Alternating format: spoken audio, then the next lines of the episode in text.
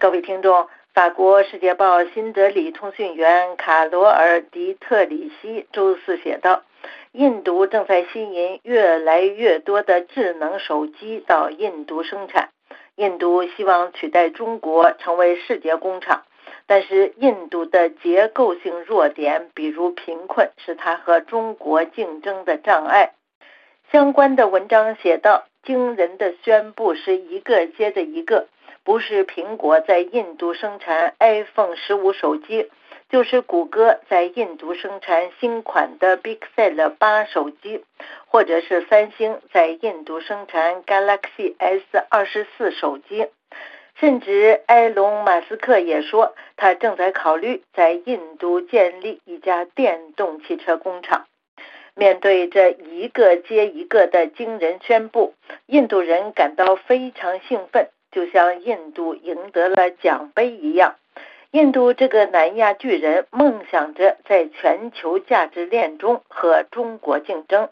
确实，近年来印度吸引的电子行业的大牌企业很多，苹果公司是越来越多跨国公司在印度身上下赌注的代表。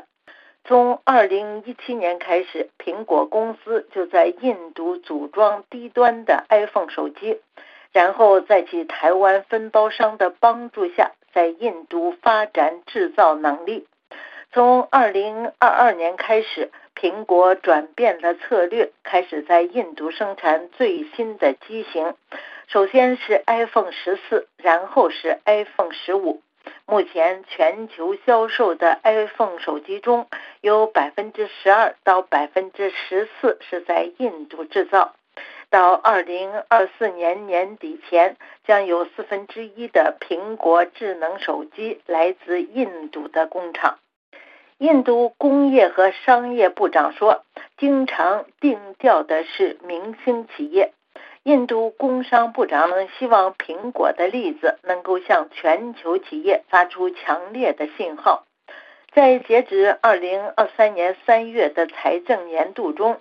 印度的智能手机出口翻了一番，达到约一百一十亿美元。莫迪政府很久以来就希望让印度成为新的世界工厂。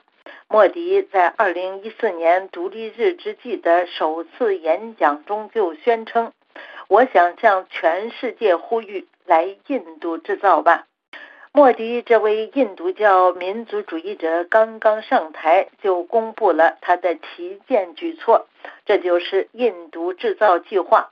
该计划的主要内容是增加关税，以鼓励本地的生产。二零二二年，印度的进口税平均为百分之十八，比泰国或者是越南都要高。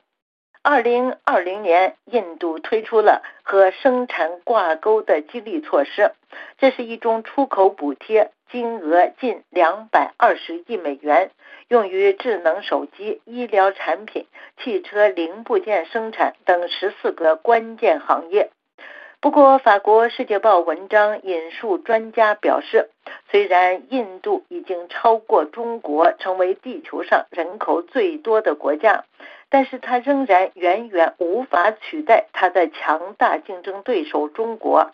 相关的专家说，印度可以取代中国的说法经常出现。但是如果我们审视全球价值链的话，就会发现它与中国不在同一个环节，印度处于下游。因此，替代效应只是一种说法，而且它只是在 iPhone 类产品上。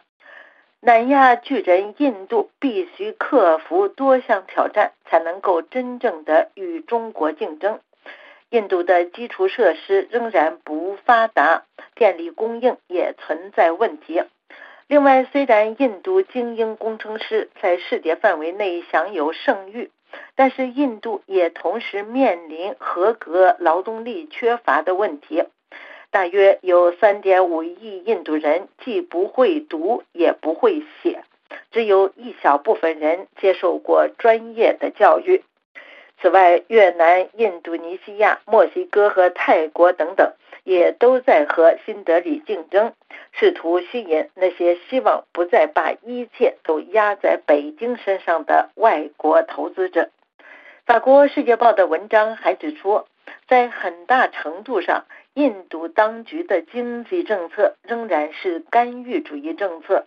比如，2023年8月，政府突然宣布限制笔记本电脑的进口，以促进本地生产。